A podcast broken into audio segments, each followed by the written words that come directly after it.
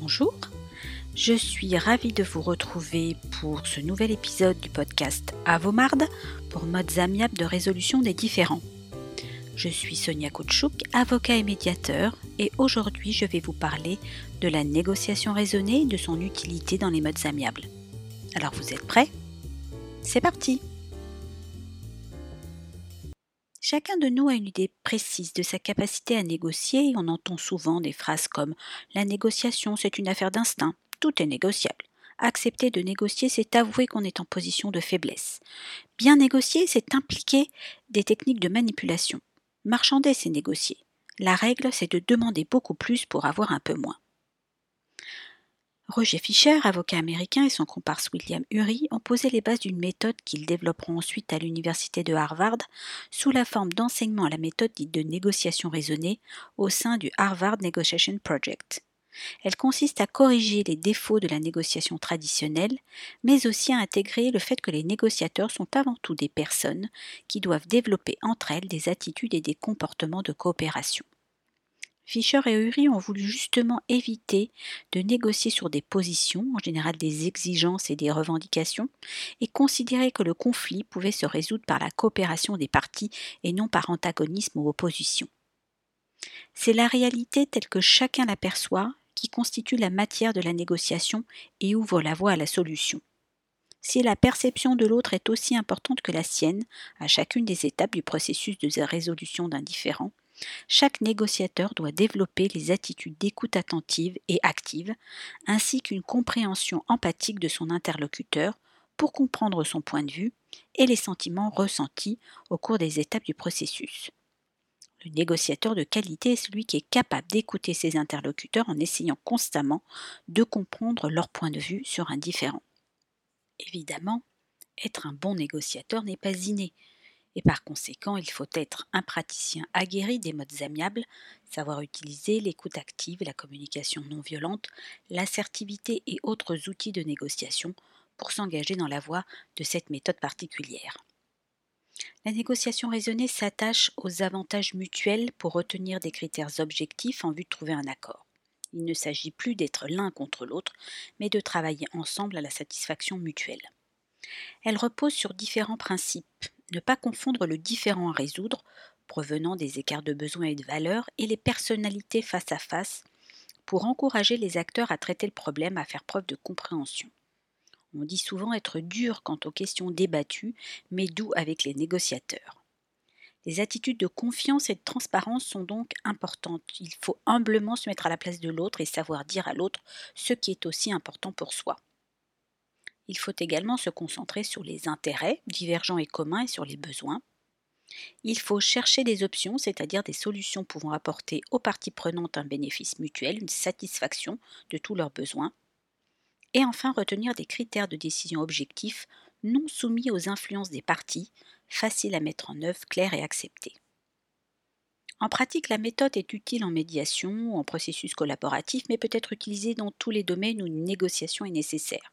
Droit de la famille, mais évidemment aussi droit commercial ou droit du travail. Dans la négociation dite traditionnelle, que faites-vous?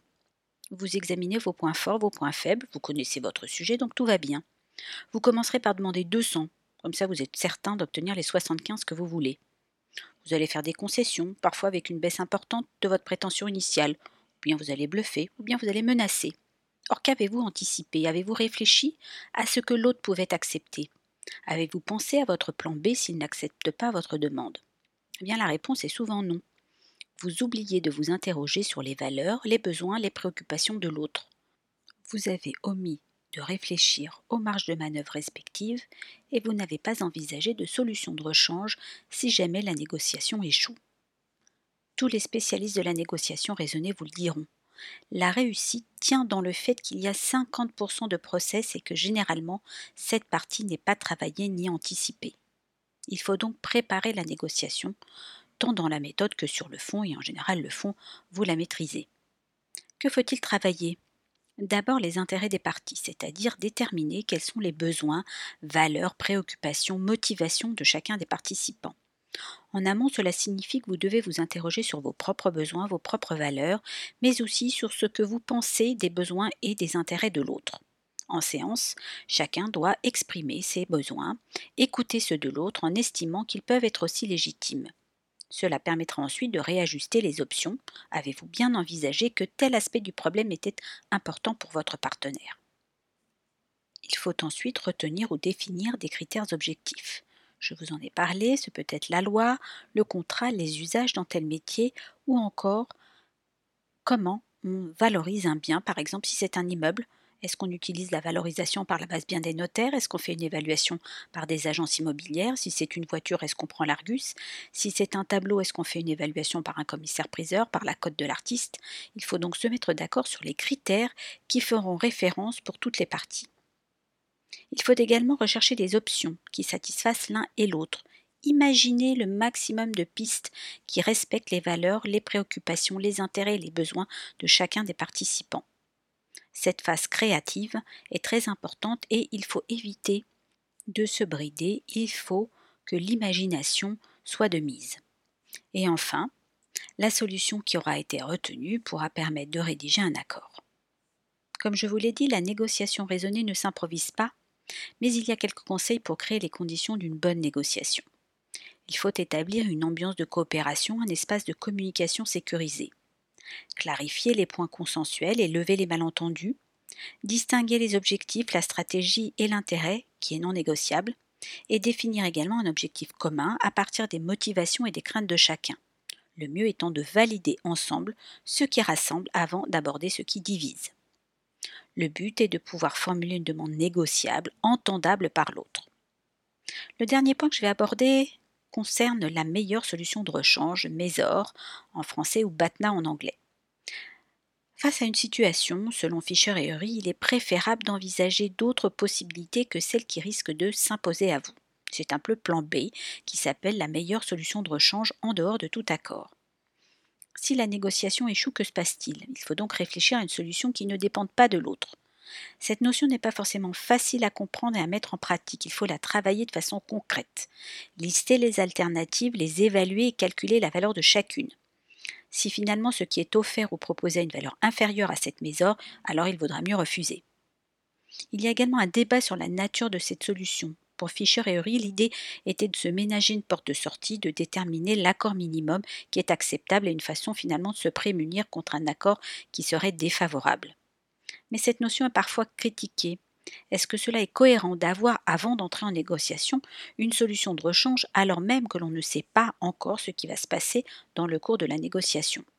N'est-ce pas s'affaiblir ou ne pas s'ouvrir aux autres possibilités? On pourrait alors imaginer améliorer tout au long du processus sa mésor, la faire évoluer. En conclusion, la négociation raisonnée permet de négocier autrement en ayant une approche coopérative. Il ne faut pas remettre en cause les besoins exprimés par l'autre partie, mais les considérer comme légitimes, même si on ne les partage pas, et lui faire comprendre qu'on accepte ses besoins.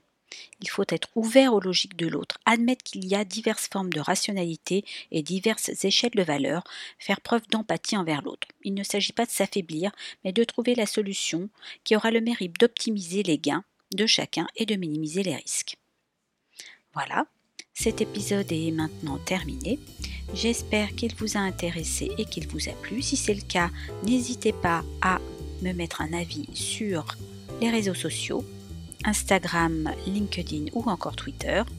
Vous pouvez également retrouver les différents épisodes de mon podcast sur toutes les plateformes et par exemple sur PodCloud. Merci, à bientôt.